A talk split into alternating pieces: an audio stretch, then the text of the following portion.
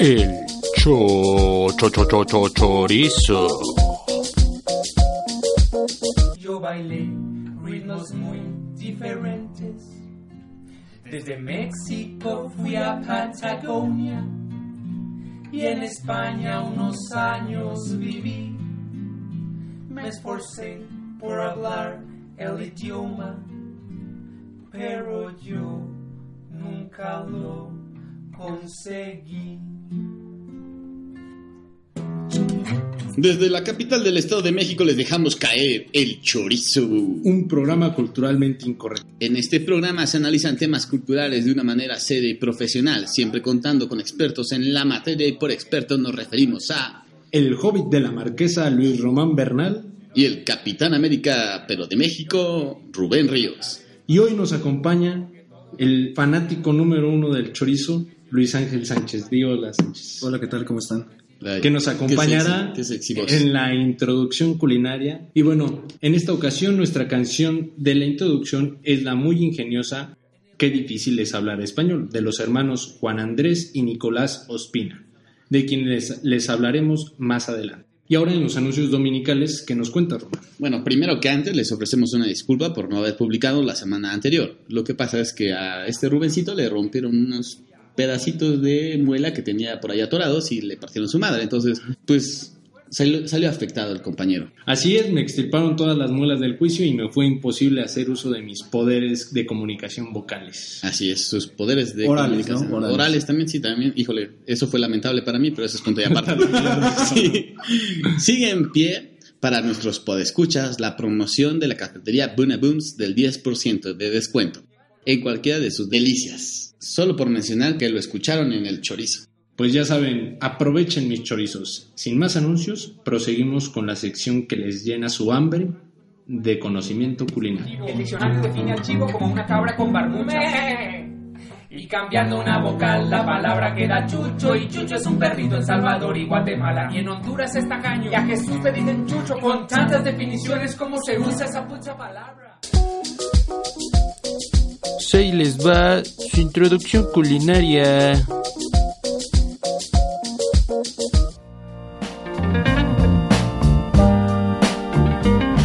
En esta ocasión les hablaremos de una bebida emblemática de Oaxaca, no por su exclusiva producción en la región, pero sí por su variada y fructífera producción.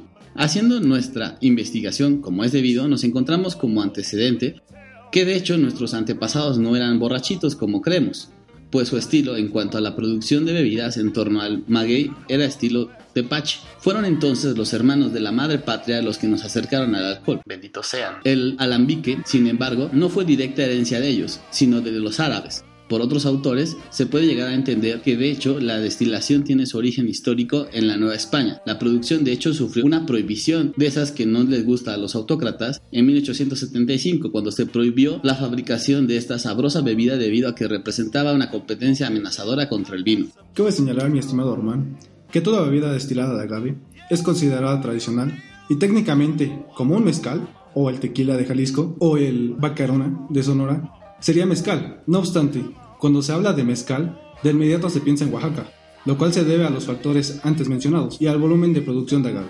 Características que se entrelazan o se mezclan con sus costumbres y tradiciones prevalecientes en sus pueblos, dándoles así identidad y cultura. La forma de producción varía por producto, aunque tiene como fundamento el destilado. Por su producción artesanal, es distinta de acuerdo a costumbres generacionales para la elaboración de una esencia única. Gracias por tu aportación, mi muy estimado Sánchez. ¿Y qué nos puedes contar acerca del proceso de producción, Román? Bueno, pues el proceso de producción, a manera de resumen muy básico, va así. Conocer, cocer la piña, perdón. También conocerla, güey. También conocer, pues si no, Si no, no, si no, ¿cómo tomas, es un no? pedo, Claro, primero la sí, tienes que sí, conocer, suena- un café, Ok, entonces Ya después, de- después de conocerla, ¿qué haces? la coces. Ok. Coces la piña del maguey, madurito. Las piñas peladas ya se meten en un horno tradicional o moderno donde el proceso dura de 3 a 4 días. ¿Anto? En el horno, en el horno artesanal. En el otro, en el modernón, dura mucho menos. El producto resultante se tritura y se lleva a las tinas de madera o plástico, donde empieza la fermentación. Tanto la trituración como la fermentación es variable de acuerdo a la aplicación de químicos o no, o a una manera, de una manera artesanal. Pero indudablemente la calidad del producto final es equivalente al esmero, es decir, es mejor artesanalmente. Lo anterior es muy básico pero ilustra la idea. Otras variantes son el mezcal de pechuga con un destilado triple y absorción de grasas con pechuga, literalmente, y el de olla cuya fermentación se lleva en estas. Si quieren saber más a fondo del tema, los invitamos a nuestra fuente que fue el libro Oaxaca, la actividad productiva maguey mezcal, por Miguel Enrique Berumen Barbosa. Sin más, vamos a continuar, después de echarnos nuestros mezcales, a la siguiente sección que traemos unas películas increíbles. Guapachonas. Así sí me gusta venir al programa. Ok, seguimos.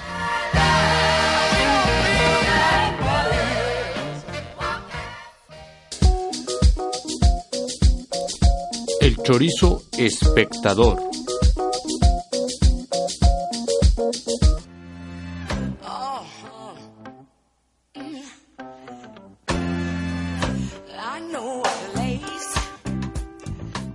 Y esta vez la película a presentar es M, el vampiro de Düsseldorf, una película alemana de 1931 dirigida por Fritz Lang, la cual es considerada su obra maestra, inspirada en el asesino serial Peter Kurten.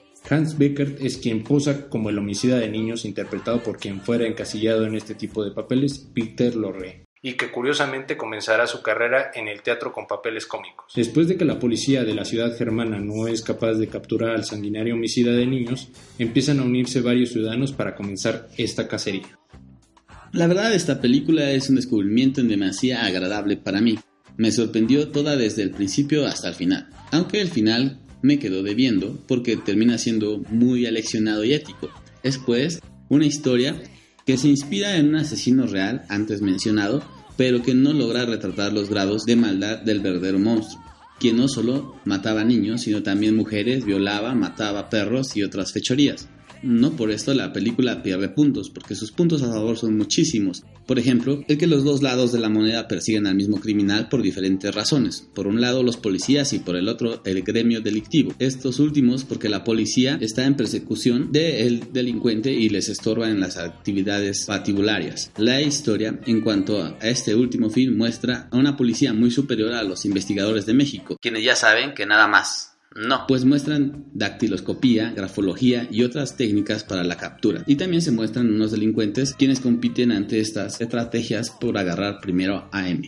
Coincido contigo en casi todo, pero agregaré, como sabio de la materia que soy, las partes más técnicas y de valor en esta película. La primera de ellas es el hecho de que se grabó a tan solo un año de incorporarse el sonido al cine. E indagando en la cuestión del sonido, es de hecho la primera película en la que se asocia el acto o el personaje a una tonada. Es el famoso leitmotiv. Es una película expresionista y el que lleva la batuta a esta referencia es el asesino como con las contraposiciones que envuelven toda la atmósfera. Y las sombras son recursos como la del asesino quien se proyecta sobre el cartel con la recompensa cuando platica con la niña detonante de la alarma. Quiero agregar que la calidad de Peter Lorre es única y lo recalco. Su físico ayuda a incorporar caracteres impares a sus personajes y nos ha llamado la atención para indagar acerca del personaje y sus películas en nuestro próximo tema del mes. ¿Qué calificación le, le daremos a esta película? Pues yo creo que por el año, por el año viene siendo nuestro 8, porque de hecho Drive la califico yo más adelante y la bajo de 8. Ahí, ahí nos vamos a poner al tiro tú y yo.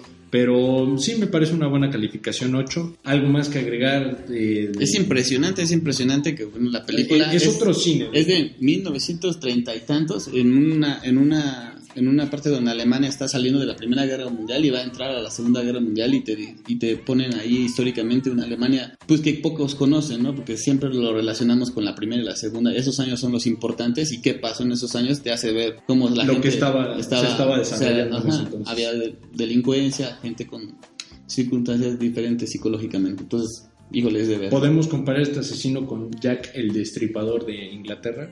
Sí, tiene, tiene ciertas... Es- Lo importante realmente no creo que sea el asesino, sino eh, la cuestión social. Ok. Por ejemplo, comparado con la morenita, el, el- esta parte como de algo ficción que está haciendo retumba los oídos de las personas, pues en este caso en México es la Virgen, en, ese, ca- en, en este- en el caso de Alemania es un asesino Ok. que los pone paranoicos. Entonces, Eso es de recalcar. Más que el asesino, retrata una sociedad. Ok. Me parece acertado tu comentario. Eh, Sánchez, ¿tú ya viste esta película? Me parece muy buena. ¿Sí? Sí. Ah, Ok, que me, me agrada ese comentario tan Nada más fácil. como que sí, por lo que comenta Román, se ven muy tacaños realmente con, con la calificación de las, de las películas, pero ¿Por qué tú cuánto le darías a esta película? 10. ¿10? 10 de 10. 10 de 10. ¿Por qué Ok. no? No. Tú, tú regalas mucho las calificaciones. Sí, tú regalas mucho la... Eres muy fácil. Ujú. Oh, perdóname. Hay que dar amor. Ok. Bueno, seguimos con la siguiente película.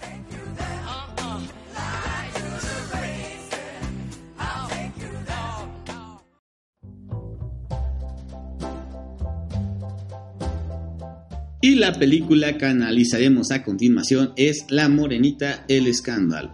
Estrenada en el 2008, dirigida y escrita por Alan Johnson, aunque en esta última parte con unos pedillos que tuvo con Ignacio Betancourt en cuanto a la influencia de su escrito y con influencia de una de sus historias. Pero bueno, eso la neta nos vale madres y solamente se lo dejamos como dato curioso. De las casas productoras Arte Mecánica, Producciones, Esfera Films Entertainment y con una historia, por qué no decirlo, polémica, pero que no se, refleja, no se reflejó en taquilla de hecho. La historia se centra en el robo de la icónica imagen grabada en el ayate de Juan Diego, la Virgen de Guadalupe. Las implicaciones hipotéticas y lógicas que acontecerían si se suscita un evento así sacan a relucir la unión de grupos criminales devotos fanáticos a la morenita y de policías que tratan de dar con el robo. Ambas facciones tratarán de dar con los culpables. La historia es muy original, plantea la vastedad del poder de los símbolos en la sociedad, en la cual hasta los delincuentes se doblegan.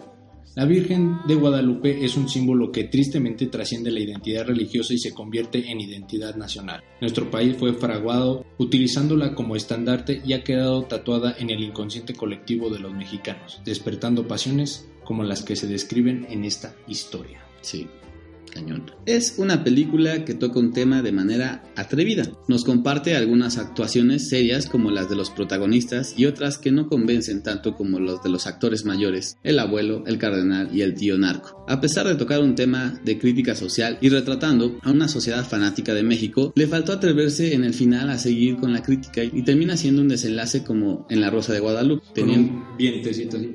Sí, y una o sea, rosa que cae. Tiene, tiene la oportunidad de ser macabro con la sociedad mexicana, ser fuerte y frío, pero te dicen, ah, pues vamos a, a despedirnos con una bendición en la película y la neta como que da hueva. Bueno, es que ese es el problema con las películas mexicanas, que no terminan bien, o terminan en tragedia o en- terminan en completa felicidad. Y, y bueno, no hay ese equilibrio de opiniones en cuanto a los finales. ¿Tú ya la viste, Sánchez, la película? No, bueno, es que me agarran siempre en curva y yo no venía preparado el día de hoy, pero No, lo importante sobre todo es qué te parece la reseña y qué te parece entender de que el, o sea, el atrevimiento de la película hasta cierto punto. pues bueno, viéndolo desde un lado religioso, los religiosos van a apoyar mucho y van a, a lo mejor se van a poner en contra del chorizo. Pero como aquí se toca un lado realmente enfocado a, a- Objetivo. objetivo exactamente, pues me parece que, que sus calificaciones, los puntos de vista que ustedes dan son muy acertados, ya que tampoco hay que caer en el fanatismo que muchas personas caen. Exacto. ¿Qué calificación tú le pondrías así nada más por Sin saber, sin saber. Sin saber, por curiosidad, un 5 6. 5 o 6 está bien. Lo Es vamos a dejar en 6. la, la idea es muy original, muy buena, pero no lo logra. No, no creo que Entonces, cuando la resta- escribiera o o, sea- cuando la iba, o cuando la iba a hacer el director haya querido terminar así la película. Más bien como que yo siempre quería a- Nos tenemos que ver. realizando la película y viendo realmente fotografiando a la gente cómo reacciona ante esta situación porque ha de haber hecho su investigación de campo, se haber dado cuenta que tocando esas imágenes te metes en pedos y ha de haber dicho, bueno, la termino relax. Pero eso no nos consta. No, digo- que No, pero esto es, precisamente a lo que voy, o sea, es lo que, lo que comenta Román. Por las películas y el cine, todo, todo ese mundo de la farándula siempre se tiene que quedar, tiene que quedar bien con, con la gente. No Y siempre, no siempre. te- tenemos el crimen del los, mexi- los mexicanos sí a veces tratan de quedar bien. Pero como, pero se va desenvolviendo la película desde el crimen del Padre Amaro. No es como que representas a la Virgen y de repente vas a darle en la madre a la Virgen. Puedes decir madre, aquí es un programa abierto, puedes Ah, decir claro. cualquier chingadera que se te ocurra. Gracias. Bienvenido al chorizo. Bienvenido al chorizo. Y nos vamos con un 6 para esta película.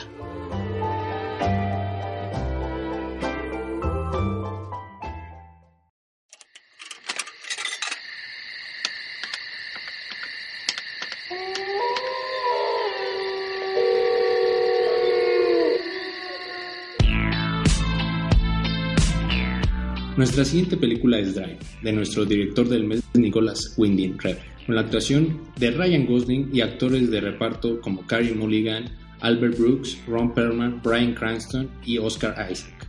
Estrenada en 2011, esta película, para bien o para mal, es la más aceptada por el público de este director.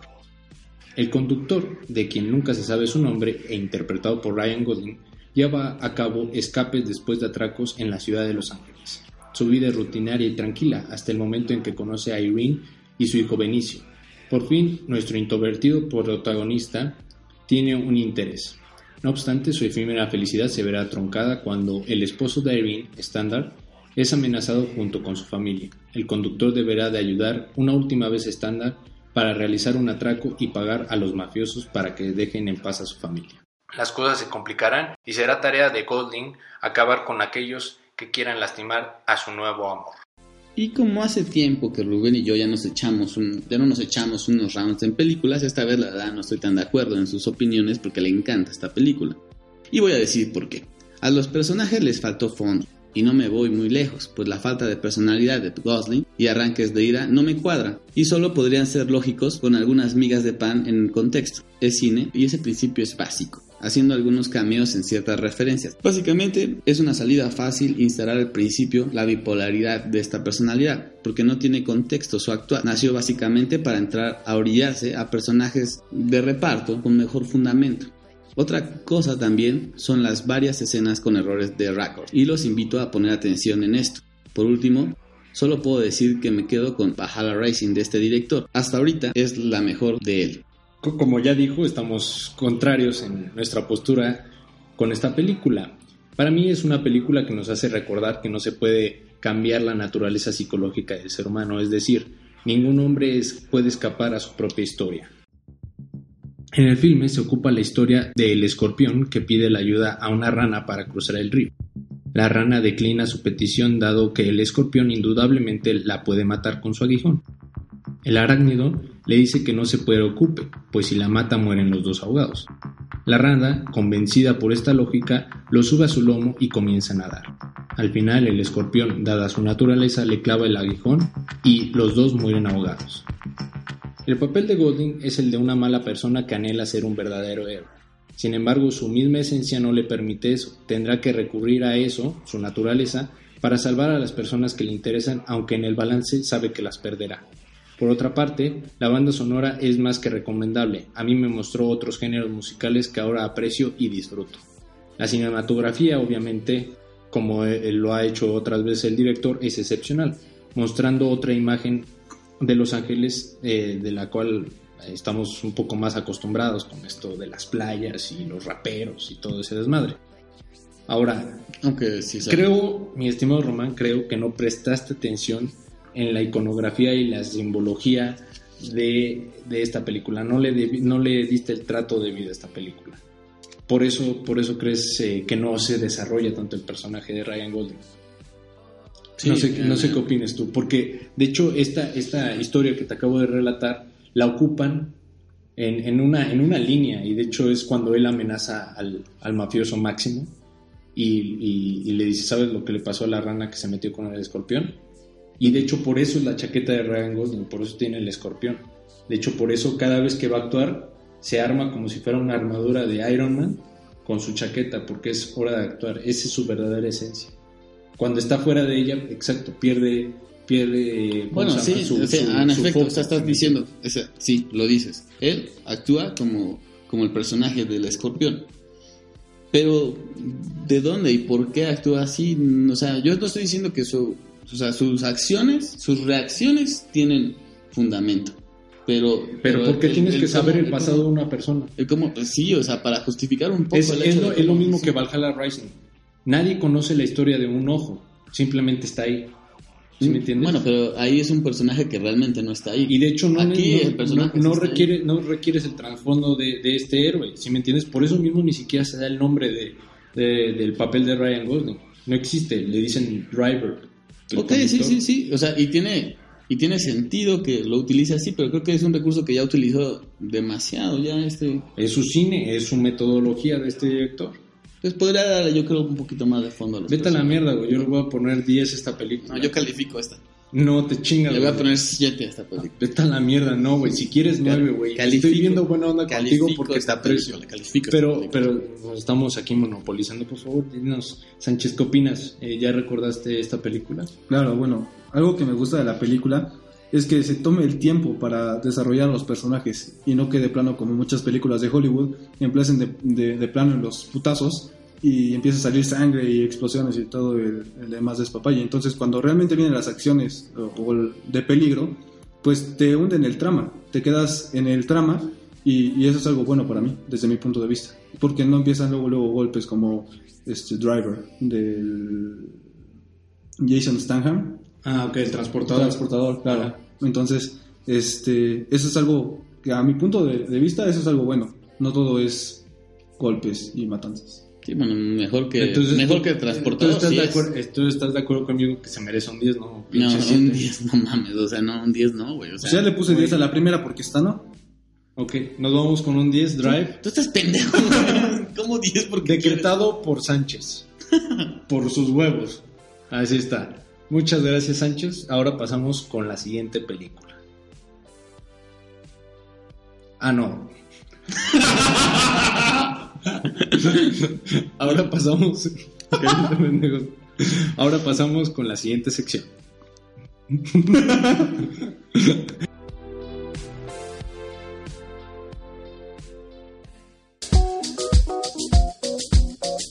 El chorizo también lee.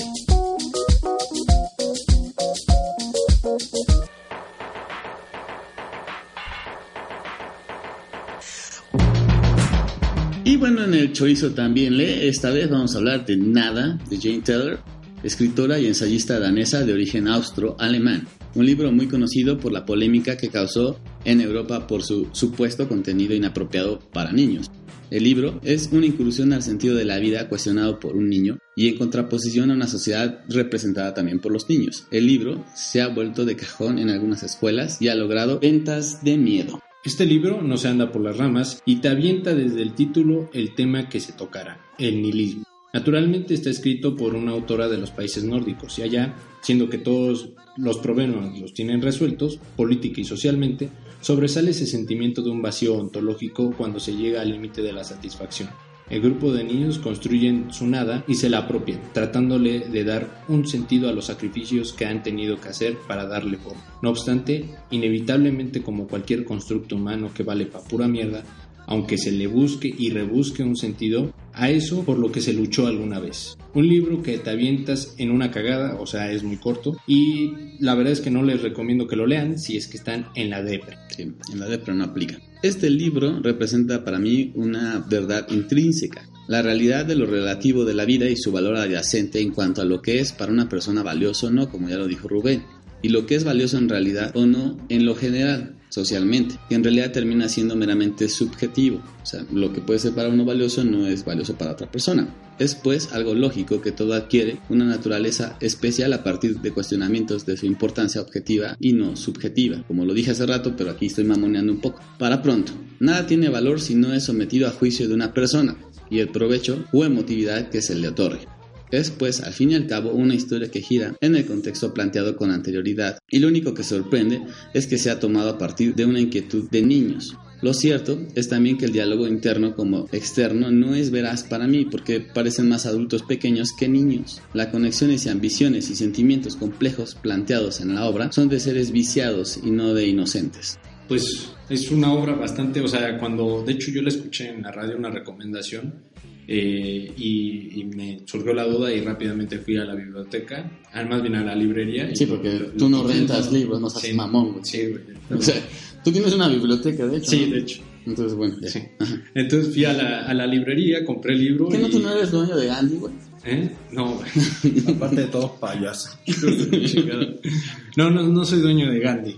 Eh, la verdad es que lo compré y te digo, en- así estaba cagando y cagué un chingo entre más iba leyendo porque te caen unos rollos muy pesados, pero la autora sabe bien cómo, cómo llenar esos huecos con la participación de los, de los protagonistas, de los niños. Baja de un que poquito la tonadita de que cada uno que es un niño. Ajá, y de que cada uno tiene un, un- una aportación a la historia con Aparte la niña este, principal se me hace una cabrona. Por eso te digo, yo, yo por eso comento que realmente como que no se me hace como que una mentalidad. O sea, si nos vamos, por ejemplo, aquí a, este, a este Pacheco cuando habla, y eso que habla de, de en estas áreas del desierto, que habla, que habla desde la perspectiva de un niño, bueno, como contado en el pasado, como la historia de un niño. Es que le, le crees más la idea de cómo te está transmitiendo esta idea que este, esta vieja que parece una cabrona nada más niño, una niña cabrona, dices, espérame, Por eso, pero es, que, ojete, güey?" pero es que la autora la- está utilizando los niños como metáfora de la inocencia de los hombres.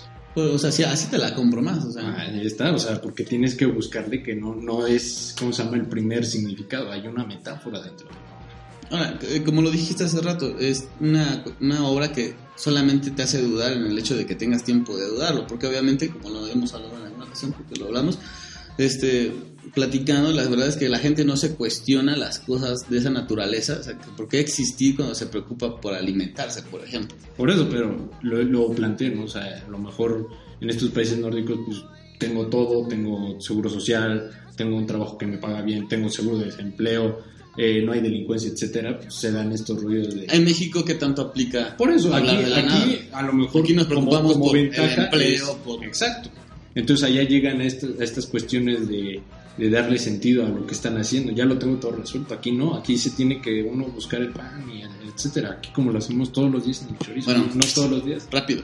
Dinos, cuéntanos. ¿Qué te parece la lectura? ¿Te llama la atención? ¿Te- ¿Lo quisieras leer? Ya, le voy a decir a mi amigo Rubén que me lo preste, ya que no lo saco de Lo la puede- Que Te lo- te lo regale, güey. Te No, por favor. te Sin lo- pedos, güey. Fíjate. Es más, firmado por la autora, te lo puedo Uh, regalar, güey. te lo puedes chutar de internet, está el PDF en internet. Ah, no, me Ah, lo sí, puede está regalar. gratis, está gratis, está gratis. Así que, échenselo, mis chavos. Dos el, libro, el libro se llama Nada de Janet Teller. ¿Vale? Y, ya- y bueno, a ver qué les parece. Y bueno, eh, seguimos con su sección favorita, la palabrota del día. La pala, pero es del día.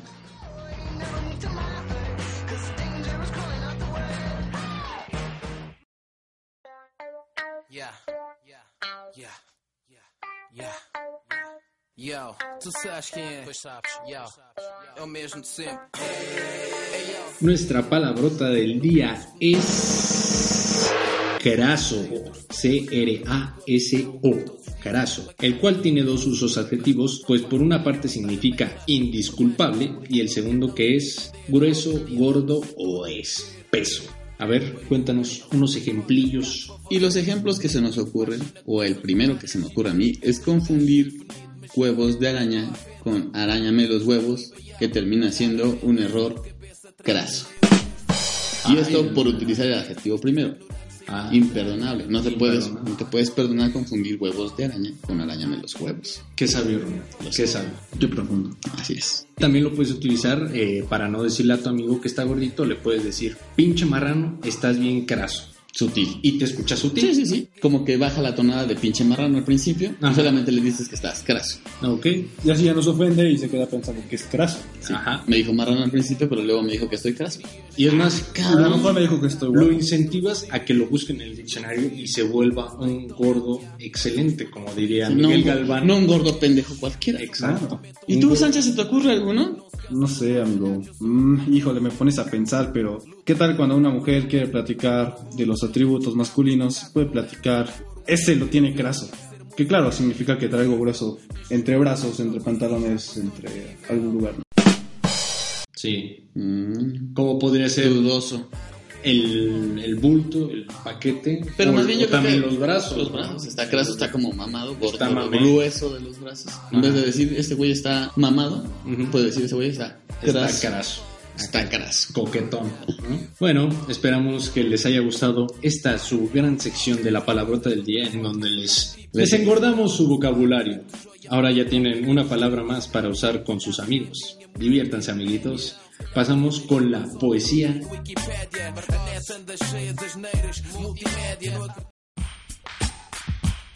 Para nuestro poema de esta semana, Sánchez nos hará el favor de decirnos de quién es y de qué eh, y cuál es el poema. Bueno, nuestro poeta esta vez es argentino, Héctor Francisco Gagliardi, quien fue un destacado poeta, recitador y letrista de tango, conocido por sus poesías y textos en lunfardo. Y lo escucharán de su viva voz, porque la verdad Román ya me cansó. Con ustedes, me llamo Tango. Me llamo Tango. Con permiso, soy el tango. Yo soy el tango que llega por las calles del recuerdo, donde nací ni me acuerdo en una esquina cualquiera. Una luna rabalera y un bandoneón son testigos. Yo soy el tango argentino donde guste y cuando quiera.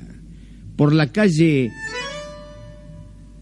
El Porteñito, entre el choclo y la payanca, un servidor se abrió cancha al compás de organito y a la luz de un farolito escondido entre glicinas, en el atrio de una esquina una noche de verano, me apadrinó el entrerriano con la morocha argentina.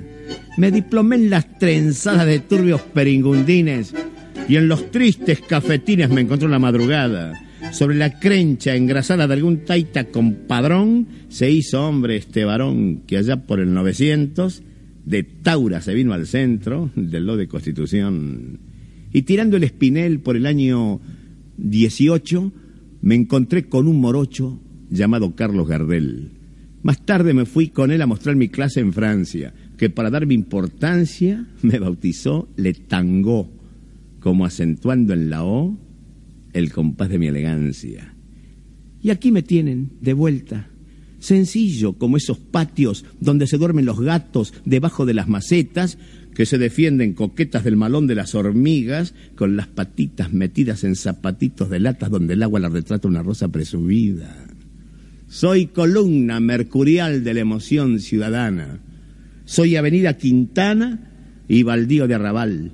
Nocau en el Luna Par Penal en el travesaño, soy la París y el estaño, soy bandoneón y organito, soy dibujo de lotito, gorrión de plaza y canario. Soy tribuna popular que ante el empate se agranda. Y soy lujo a cuatro bandas sobre el paño del billar. Soy grito de no va más, que en la rula nos conmueve. Y soy ese ancar de nueve que hasta los secos miramos. Y soy jara y le guisamos peleando un bandera verde.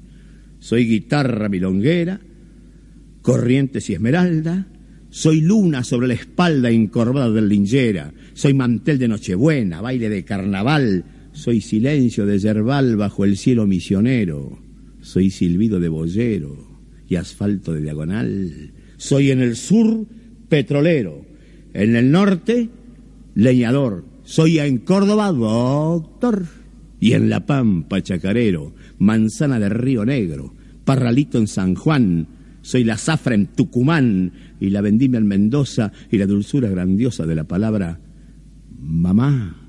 Tengo esa dulce tibieza de todos los que sentimos. Por eso el tango argentino es un canto de terneza que se baila con pereza y se escucha recordando mientras viene acariciando las puertas del corazón el gemir del bandoneón de Pichuco rezongando. Señores, me llamo Tango. Yo soy el tango que llega por las calles del recuerdo, donde nací ni me acuerdo en una esquina cualquiera, una luna rabalera y un bandoneón son testigos. Yo soy el tango argentino, donde guste y cuando quiera. Un embutido musical.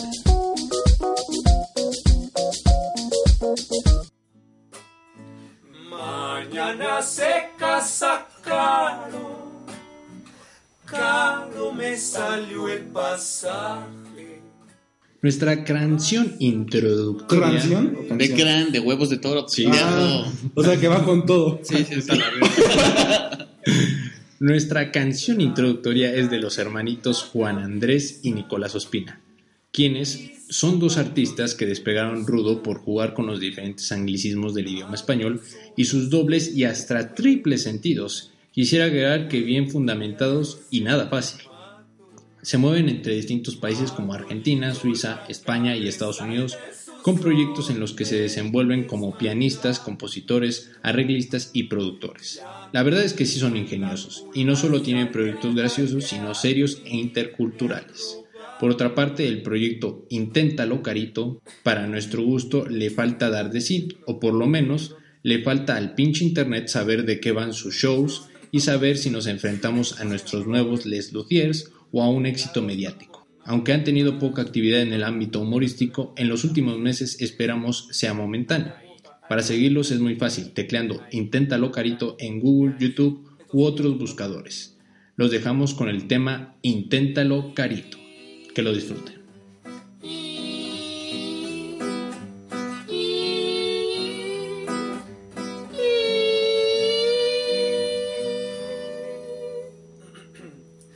Esta canción le dimos cuerda en aquella ocasión. La noche trajo el vino y el vino la improvisación. Y en esa situación, siendo un sábado en Huasca, sin vecinos que molesten, puedo hacer lo que me plazca.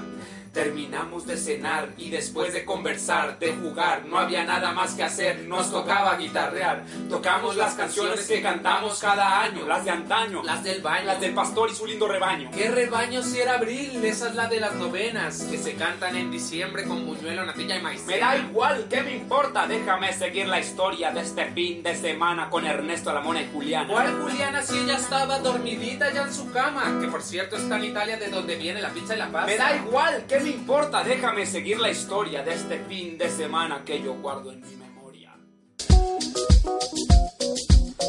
Las sugerencias de la semana.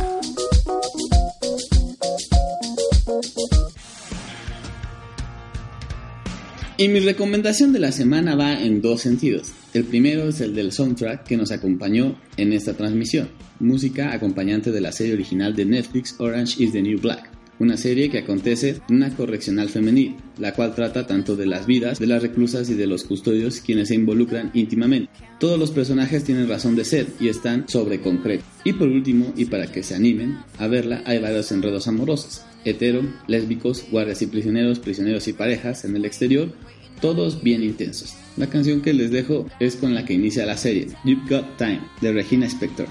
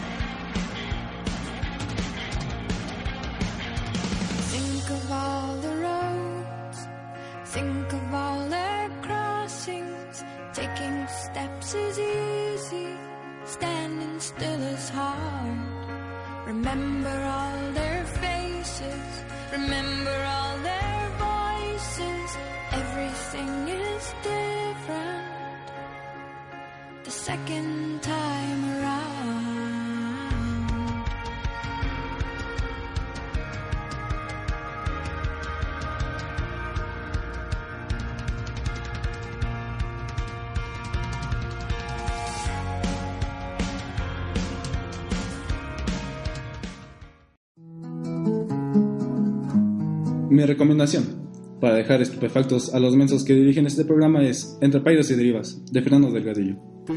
Cabe destacar que este se desprende del disco El Cuarto de Máquinas de 1998. Este fue el primer disco que presentó en el Teatro Metropolitan en la Capirucha frente a 3.000 personas. Y me gusta ya que esta canción mete metáforas náuticas para referirse al amor. Espero la disfruten. Si te cuento que esta unión de dulce y sal me sujetó y otras cosas parecidas que me envuelven y me dan de imaginar. Es que me deleito tanto escuchándome inventarte en mi prisión. Es mi sueño preferido y no quisiera un día notar que este encuentro no me sucedió jamás. A mí que vuelvo a amanecer para tu aliento muchas más veces de las que hubiera confesado ayer. Que despido al sol poniente cuando he contemplado el siempre de tus ojos y por fin comienzo a ver que estoy dejando de callar